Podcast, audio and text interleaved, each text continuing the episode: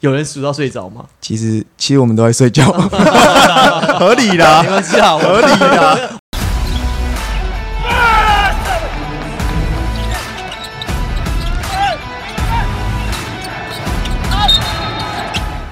话题新旧，对号入座，球场第一排。嘿，继上一集小白跟简廷教 TJ 来到我们节目当中呢，那这一集呢，来请到的是林子伟，子伟还搭配他的队友，对搭配他的队友，因为你知道子伟跟小白在现在当了队友，而且呢，在前一集当中呢，简廷教 TJ 讲了比较多的话，所以呢，我们在这一集当中呢，让子伟跟小白来搭配一下。那同样，其实子伟在新秀赛季，他当然有一些他个人的疑问了，因为其实毕竟是第一次进职场哦，就虽然说是职业球队，可是对他们来讲，其实都是新鲜人就是一个。工作。好，那我们来，紫伟，那你觉得你在新秀赛季场上第一件事情，就是你会比较担心的是什么？我担心体系上会让我有一些时间需要去适应。哦就不知道花多久时间上手了。对对对，在新的环境上面跟大家相处，跟同事也不晓得处不处得来，然后新工作的工作也不晓得能不能做得好，大概是这样的问题嘛？对，OK 好。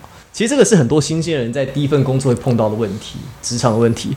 来，我们的助理咨询师有没有什么建议给这位林先生？其实第一份工作呢，就是体系这个，因为你也有你会的东西，那这个新的球队、新的体系也有它优点的东西，那你就要去发挥你原本就会的东西，去把它能够融入在新的体系里面。不要想说我是要学一个新的东西，你要想说是我在我原本就会的东西里面再去加强一些补足其他的东西，就把你会的东西越来越放大。因为很多人会觉得说，我到一个新的体系，好像是要重新学一个东西，从零开始，其实不是，因为你们花了那么多时间在篮球的路上，这些东西你们原本就会了，所以你们只是要把它延续，然后把它放大，这是我给你的建议。也不用想太多哦，因为基本上呢，就是如果你是到一般的公司行号，你也不可能一开始就做总经理的事情，你也不用去决定说这公司今年赚不赚钱。同样的，这个作为新秀在职业球队，也不会第一个球季就你要扛主力哎，就是交由就是说啊，球季。打得不好，输多赢少赢多输少，好是因为白先生跟林先生 两位的表现的关系，也不会是你们来扛这个责任。所以其实就像刚才我们助理咨询师讲的，其实，在很多职场工作上都是这样子。你进去的时候呢，你就是教练教你做什么，就先把它做好。你先把你会的东西表现出来，证明说，哎，我这第一件事情做得好了，做好之就会有后呢，第二件事情哎出现了你先培养自己的信心。我在这公司，首先这很多职业新鲜人在进了工作职场上面是很快的阵亡。为什么？因为他在环境待不下去。首先你要在这环境下，很重要的是存活下去，先留下来。然后呢，再来谈说，我第一件事情做得好，我把第二件事情再学好，把第一件事情发扬光大。那我两件事情做得好之后呢，我第三件事情、第四件事情就会很快的上手了。好，我们来这个，因为其实两位刚好诶是队友嘛，好，那我刚刚看了一下资料，诶，你们两个其实在这个背景上面，这两位过去熟在？南部应该有蛮多对打的机会吼。熟吗？嗯，不算熟。不算熟。对，可是两个人在南部，你们应该练习赛或是比赛，其实对到的机会很多啊。对彼此对方的第一印象是什么？小白先说，我是说吗？叫学长先讲，学长，嗯，学长先说学，弟真的是，嗯，是就是紫伟因为在高四嘛，那其实他的得分手段非常多。那其实那时候跟就是很常会高跟高四对到，就是我们会特别注意紫伟这个得分点，因为他可能就是得分能力算是非常好的一个球员，所以呃有的时候可能我会说我想要去守紫伟，因为他得分能力很强，我想要把他守住。对哦请缨上阵。紫伟呢对小白的印象，当时在大学对阵的经验，笑了一下，是想到什么有趣的事情吗？就是呃，一开始对小白印象是刁钻嘛、快嘛，就是这这是球场上的。然后我觉得私底下是我自己对他印象是他有一点闷骚吧，就看起来很安静。但是后来实际上认识他之后，发现其实他干话很多。哦，哎，那你是什么时候觉得你认识他了？是对，是你是他是干话是他对你讲，还是他对别人讲？他跟我讲干他话，对你讲干然后话。他跟每个人都讲干话。好，来来来，讲个两句，他会说什么？比如说，他听过什么印象他是哪一个类型的干话？各种其实都都会来一点。是梗图就是可能梗图那一类型的干话，还是 然后小白你在哪里那个吗？呃，这是这是 之之类类的。之类的之类的。你的你的干话来源到底是哪里？你从哪里收集干话的资讯？就是包括 TJ 啊、停照或是主人，他们都会问一些很奇怪的问题。啊，很奇怪的问题，对，是怎么说？什么叫奇怪的问题？就是哦，我们在瑞星 Star 投那个投篮的时候，然后那时候因为要算球数，他们那一组先投完，然后我们那一组就投比较慢，然后那时候也都就是我们已经很长一段时间没有投完，可是他们已经投完了，然后他就突然走过来说数出来了，可是我们是要进球才能数，可是他就就没进我们就没进，他就叫我们数出来，你数出来，对 没事逼人家。我想要我想要帮他们数啊，这里是我们没进，数出来啊，然后很凶这样。那这感觉是他比较会说这个话。没有没有没有哦，小白比较厉害。小白比较厉害。好好好哎、，但我听过一个，因为你刚刚讲两个都是南部的学校嘛，但我听过一个，也不能说是江湖传言，但是好像真的普遍有这个说法，就是说北部的球队，因为当然队数比较多嘛，所以他们彼此对练啊、对打、这些机会都很多，所以也有人讲说大家资源很多。那你们在南部可能，比如说像一手很常跟，比如说高师啊，或者是你们对练的这些资源就没有这么多。你们真的在南部的学校也有这样的感觉吗？嗯，其实，在南部真的相对的资源会来的比较少一点，应该是说球队的资源吧。强的很强，对就是可能资源少的很少。对，因为在南部，像北部球队很多都有一些，不管是教练团的分布啊，或者是训练师之外的东西，就是这些外在的附加价值是很多的。但是南部球队像我们高师大，就只有徐耀辉老师一个人，所以这是我感受比较大的地方。南部的球队其实我觉得很辛苦，有几件事情呢。第一个当然是找资源、找赞助比较少。第二个像这个 Henry 讲的，其实你在南部你可以找的靶子队打，其实真的比较少，因为南部每年会固定进到 UBA 八强的，大概就是你们这两个学校。之前还有中州，但中州其实也有点远，也算中部吧。对啊，其实就算是中彰投地区了。那在早之前，首府在台南，那个嗯但是那个已经是大概四五季以前的事情了。所以对啊你扣掉这些球队之后，其实说真的，如果在要找同一个强度打的话，两支学校高师大跟一手会有常常约打练习赛吗？其实蛮少的，对，真的真的是蛮少的。像我们我们高师是自己会都会上来北部一地训练两个礼拜之类的，就是找一些职业队啊，或者是北部的大学队来做友谊赛。但是在高雄就真的机会比较少。我看了一下两位的地缘关系啊，高师大跟一手，东山跟青年，你们一路都住同一个城市，然后现在要住桃园，台湾快被你们住完了。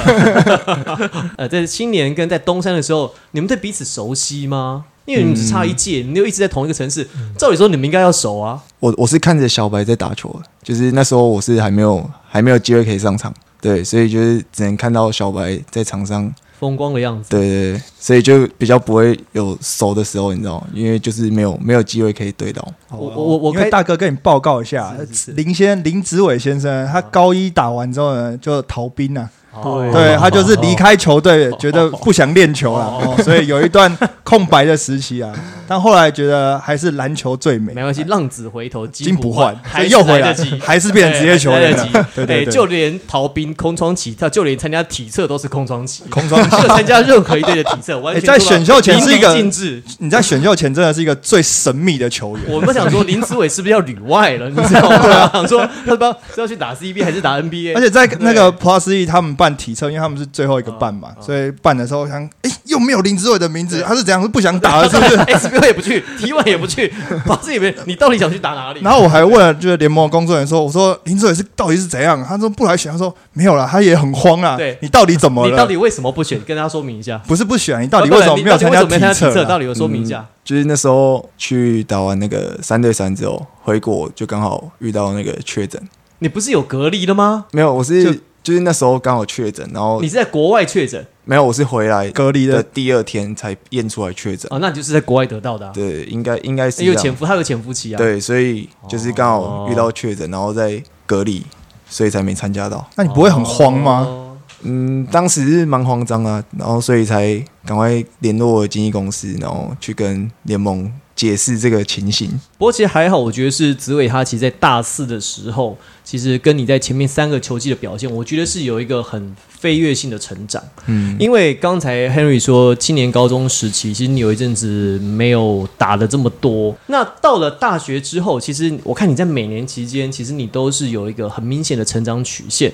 小白对他在后来的崛起其实有印象吗？能不能谈一下？因为你在对到的时候，他在大四那年很杀哎、嗯，对，就是在大四那年，我才会说我想要去主动去守职位，因为就是可能前几年他的表现没有像大四来的那么突出。我也有观察到职位，其实他私底下有很多自主训练，包括他可能在高师的自主训练，嗯，就是他对自自我要求其实蛮高，所以才会导致到大大四的时候有这么飞跃式的成长。大家如果说愿意去看 UBA 的官网的话，那你可以看一下林子伟他在大学四年得分。三分的出手命中数，还有他三分出手的命中率，其实四年是逐年成长。你成看长曲线很明显，很明显，很明显。其实这个在很多大学球员其实是蛮难的事情，因为通常来讲，大学球员其实小白应该很清楚，在大一大二的时候跟大三其实是一个关卡。通常如果你大二到大三有一个很非要性的成长，你大三大四其实常常会定型。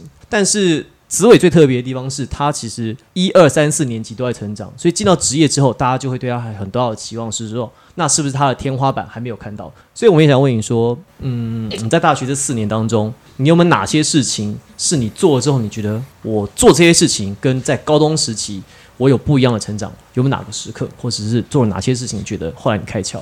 嗯，心态吧，就是因为我大一刚刚进高师大的时候，就是有一阵子被老师修理的很惨，不管是训练或者是球场下，他都会特别的盯着我，就是可能我没有做好，他就一直要求我重做啊，不然就是就是反正要做到他的标准这样，然后一直到有一次大一的时候去打金城杯，然后他就我们每个人都有约约谈，就是个人一对一约谈在。金门约谈，对对，对在宿舍老师的房间这样在。风师爷前面下士元，你知道吗？好好好然后那时候，嗯，老师就有说，呃，紫伟力最近我卡领金。哎，你不要连台语都不用模仿，这个不用模仿。好不老师。他说，他说我最近就是比较认真，这样。从那一刻，我就开始解除那个被老师老师肯定你了啦，对对对，老师看到他他可以他他可以有点肯定我，然后一直加上大一的时候，其实我是上时间是算蛮多的，就是比起其他队的新秀来讲，然后就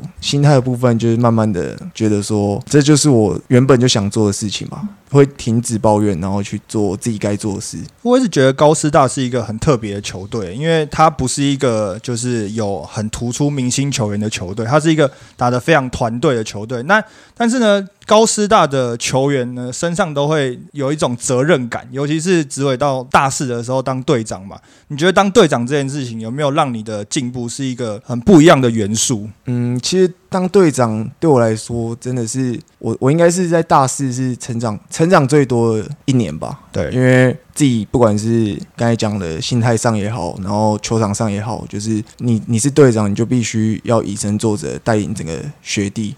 因为其实老师也不太做事的，就是可能都会把事情全部分分配给队长，因为他觉得我们已经是大学生了，已经是算是小小大人了，可以为自己的行为负责，所以他会觉得说，嗯、很多事情我们自己可以做得好，就不需要他来主动跟我们说。不一样的地方就在这吧。我其实我有一件事情，我一直觉得很特别的地方是高雄的这两支球队，其实那边一手也是这样。一手跟高师大，我其实在看哦，在赛前练习的时候，还有包含在平常，甚至我知道他们在练球的时候，他们其实是球员的自发性跟主动性很强。你们其实有时候很多时候你们是自己去组织练球，跟你们自己去安排练球的时间，老师不一定到，对对不对？对对，你们也是嘛？嗯你们是不是有时候你们还要带三名的学弟练？嗯，对不对？有时候你是练完之后当教练，早上是球员，下午是教练，对然后三名的再去带七贤，之前是这样，对。就高大学教高中，高中教国中，对。所以我觉得他们这两个学校的球员出来有一个很特质是，他们的自主性很强，因为你们后面其实都没有老师真的逼着你们，你要练你就练，其实你要偷懒也可以。对，跟很多学校不一样，但是你要看正大，要是敢偷练，陈主任就打死他，一直飞过去了。所以其实我觉得高师跟一手拳出来很特别的地方是，因为你们就是这是你们想要的东西，所以你们发现他们这两个学校出来的球员，就是我觉得心态上面是准备好的，因为并不是说老师逼着我做，而是我自己想要。所以我去做这件事情。成人队之后，这两个球队出来的球员，他其实会比较成熟。你讲到这个，就是一般来讲，我听过很多，就是在形容你们两个学校的，大家都用你们很乖。但后来我发现，其实这个乖，你们非常的自主、自律，知道自己要什么，知道自己在干嘛。我觉得真的乖是这样子的形容啦。我再分享一个我对你们的观察哈，这样以子伟来说好了，因为像你们在高师大在开赛之前都会静坐。嗯，你一，开始去做这件事情的时候，会不会觉得很不习惯？嗯，就是会觉得说坐在那里要干嘛？那个时候你在想 那就是不习惯。那你在想什么那？时候你在想什么？就是说坐在那边你真的有放空吗？有啊，就是老师是有，其实他有教我们打打坐的几个要点，就是他来分享说分享分享。他说我们通常都会静坐十分钟嘛，然后坐着的时候，他就会叫你在心里数一到十，然后就一直重复到十分钟结束。但是我我我有试过，但是通常都是大概数到七八，头脑就会跑出很多东西进到你的思绪里面，因为他静坐这种东西就是要训练你的专注度。所以他他就是有告诉我们说，你就是不管怎样，你就是要认真的数完一到十，然后一直重复循环这样。有没有人数到睡着我过啊？我想我想说，这不是数羊吗？一二三四，有人数到睡着吗？其实其实我们都在睡觉。合理啦没，关系啊，合理的。我们都想说，嗯，你教大学生做，当然这个初衷很棒啊。嗯那不过当然就是有时候做电比较累的时候，因为你数到一到十，你要循环，一下一二三四五六八九十，不要说不要说十分钟了，你数个两三分钟啊就差不多要睡着了吧？对啊，可是其实徐老师的想法是说，大家在赛前跑完栏或热身完之后，你会很亢奋，很有时候你亢奋，你会冲过头。他希望你的情绪先抽离，重新再回来准备这个比赛。你在开赛的时候，可能前面三五分钟你会比较快进到比赛的情绪里面，不要被你、啊，我今天我在打四强，我来打冠军战，好多人帮我加油，很嗨，做一些平常你可能不擅长的事情。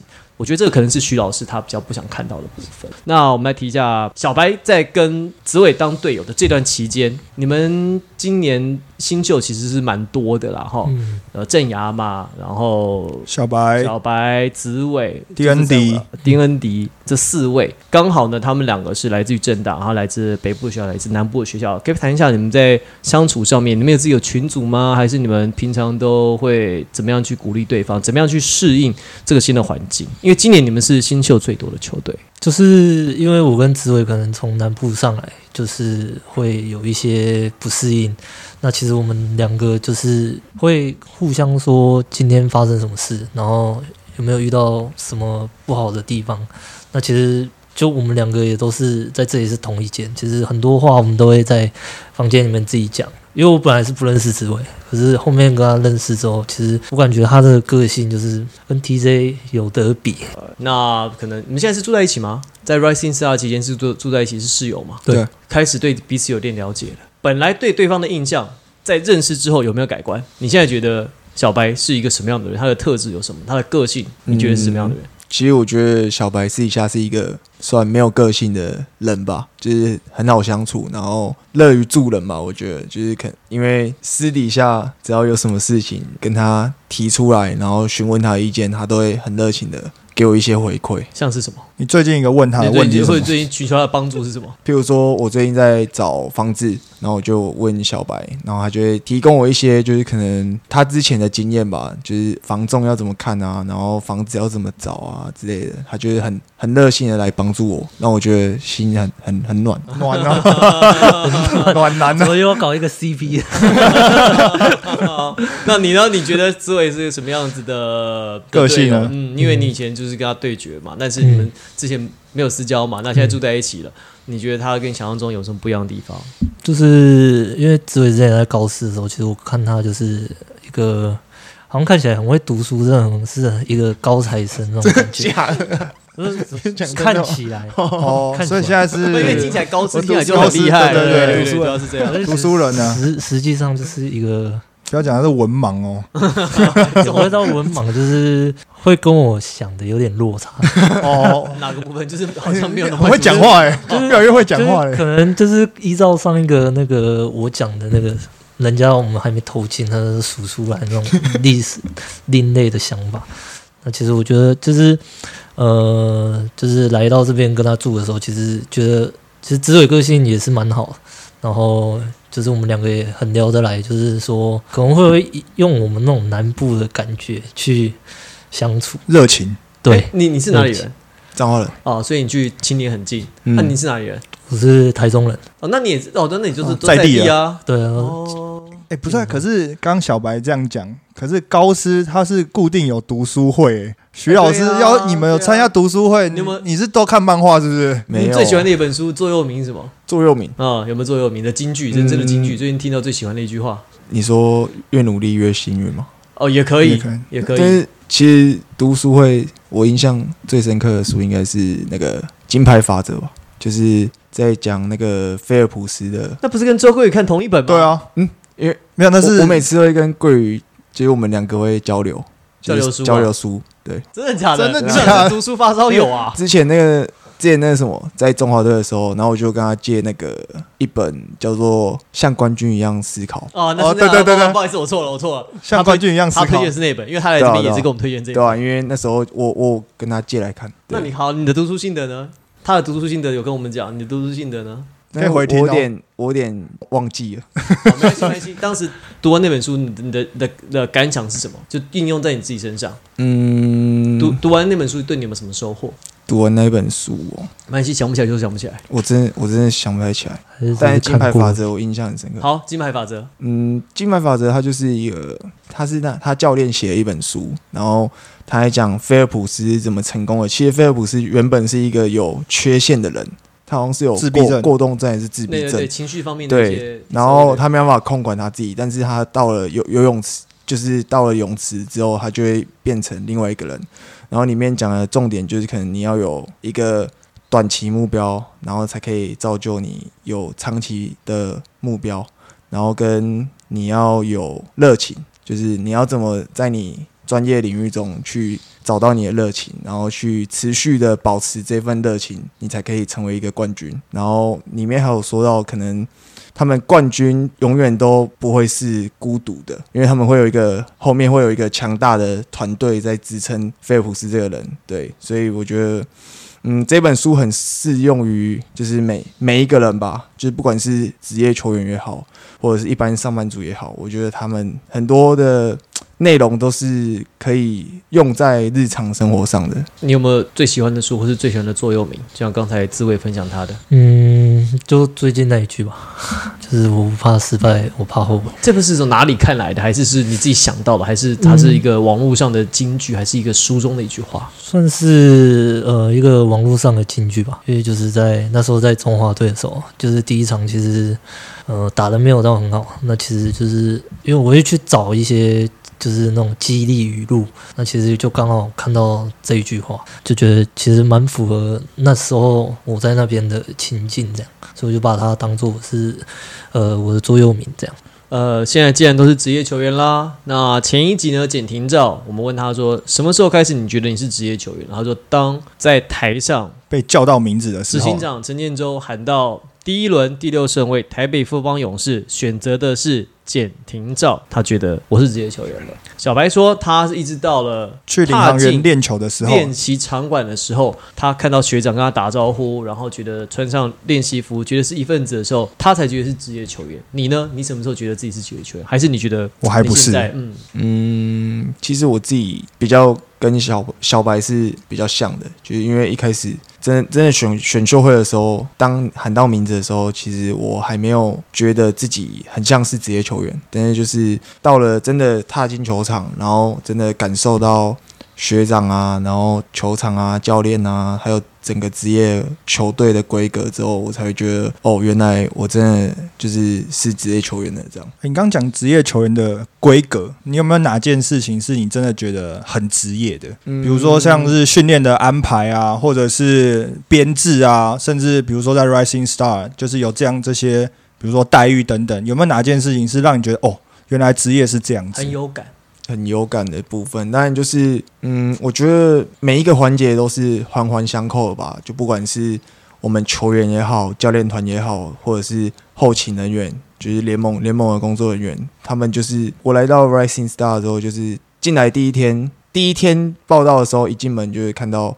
哦，床上就布满了装备啊，然后还有小卡片啊，然后黑哥晚上要带我们去吃饭，这样，嗯，这让我觉得就是会有一种很很高规格的一种感受吧。我觉得这是一个职业球员才有的规格。最后有一件事我想问你是，因为其实，在整个篮球上面，你算是蛮峰回路转的。前一集呢，我们有问了小白说，如果没有打球，你会做什么事情？那我想问你这个问题是，如果没有打球的话，那我想问你这个问题是说，因为你在高一的时候，那时候其实你曾经想要离开篮球这条路，所以我觉得问你这个问题其实比较特别，是因为你可能真的差一点点，你就不不打球了对，你那时候想干嘛？你如果不打球，那你又想干嘛？当初也是因为想打球才进青年的，然后后来又因为训练的不是，才又离开因。为就太苦了一阵子对练太累了。对，就是当时因为我是高中才开始打球，然后才开始接受。国中是别的国中是呃，就是打社团性质，就是哦没有到那种很正规的训练然后一直到高中接受到正规正规训练之后，就是可能有点心态上还来不及适调试吧，然后就觉得选择放弃这个，但因为放弃就是很简单的路。其实高一离开队球队之后，然后就待在也是体育班，也是有打球，但是就是打打快乐篮球这样。遗嘱对对对，然后嗯，后来是因为看到同彩，就是已经真的穿上那一件球衣，然后在 HBO 的舞台上奔放自己，然后就让我觉得说，我想要再给自己一次机会看看，就是想要完成我原本进到青年的这个梦想。那如果不打篮球，你觉得你会你会是什么样的？你会是做什么事情？嗯你有没有什么想要完成的愿望？其实这个问题从高中一直到现在都有去思考过，但是我自己是还没有想想到说，呃，自己真的把篮球抽掉之后，自己会变成什么样的人。所以我觉得我暂现在暂时还是先把专注放在篮球这上面，然后去达到自己属于自己的一个里程吧。希望呢？我意思说，有些人他我希望自己做什么有有些人就我想要我喜欢做什么我喜欢，就如果如果对就篮球以外的休闲活动，呃，我想要当画家，我想要当厨师哎，然后简廷照说他想要打棒球打棒球，或弹钢琴或是当音乐家。音乐家，嗯，很跳痛。我想当老板吧，开餐厅啊。那你可以，哎那你可以请他，他，你可以你可以请他。马上主持在这边现成的 想开餐厅啊？对啊，为什么？其实想开餐厅是因为看到蛮多前辈们，就例如最好的例子可能是呃聚宝哥，就是王王信凯嘛，他就是一个让我很欣赏的一位篮球员，因为他自己其实，在不打球之后，他很多他的生活是非常多多彩多姿的，就是可能有餐饮业啊，然后饮料啊，潮牌饮料店啊、潮牌，然后他自己也很很热爱，就是冲浪。他他把他自己的生活过得非常的多彩多姿，对，所以这是我一直很向往的一件事情。我们就总结一下，呃，我觉得其实这个也可以给小白做一个参考。我一直觉得，嗯，作为篮球选手，当然篮球是你的工作，可是你的生命不要只有篮球，你不要除了篮球之外什么都不会。我觉得这也是今天你们来参加新秀咨询是最后可以给你们的建议。你刚才其实有提到聚宝哥王信凯，嗯，你基本讲一句话，他把生活过得很精彩。我们也希望你们是一样的，就是任何事情，打篮球当然我练球，我该做我做完的事情，我把我的技术精进到最好。但是除此之外，我除了思考篮球的部分，我可以去做我想要做的事情。举例来说，像周桂宇喜欢读书，他一个月会读一本书。那像张忠宪喜欢冲浪，张忠冲浪，他觉得去听海的声音可以释放一些场上的压力，或者是有点像让自己的脑袋更新，然后再回来球场，他觉得那会有不一样的感觉。那事实上，你做别的事情，它可以帮助到你的工作，因为你抽离那个环境之后，其实反而你做这些事情，第一个可以放松你的压力，第二个其实你会得到很多意外的启发。可能你在学 A 东西的时候，他的一些技能可以用在 B 上面。我举例来讲，其实冲浪很需要核心。那其实对于张东健来讲，他的训练上面，他的核心项目可能就很强。那只是我们可能不知道，这是意外的帮助。所以我们其实希望就是说，像不论你喜欢什么兴趣，你喜欢打电动也没关系，嗯你把它打到极致。凯总就会找你去梦想家，所以就是我意思是说，就是每一样每一样技能都有他意想不到发挥的时候。但是你如果你喜欢这个兴趣，你就把它做得好，变成一个你篮球以外的专长、篮球以外啊，的专长，或者是篮球以外，你可以跟人家，甚至可以拿来交朋友、拿来交流的东西，把生活过精彩，是我觉得对你们这些年轻球员的期望。好，那我们这期节目呢非常开心，邀请了小白跟紫伟来到节目当中，特别是小白啊，这个跨刀两击，跨刀两极，哦话越讲越多哎、对，我觉得其实蛮有意思的，就是他虽然看起来好像温温的。对，可是他在这个笑点上面其实是很特别的，而且跟紫伟搭配起来有一个特殊的效果。而且其实小白算是会讲话的、到底谁跟我讲小白不会讲话的？就是你要适时丢球给他，丢丢对的球他是接得住。对好我们希望场上这个化学效应，滋味跟小白一样，可以互相搭配，在场上打出好的成绩。好，我们希望第一排非常感谢这两集来到节目当中的来宾，也期待我们下次带来更精彩的故事内容。拜拜，感谢，拜拜。拜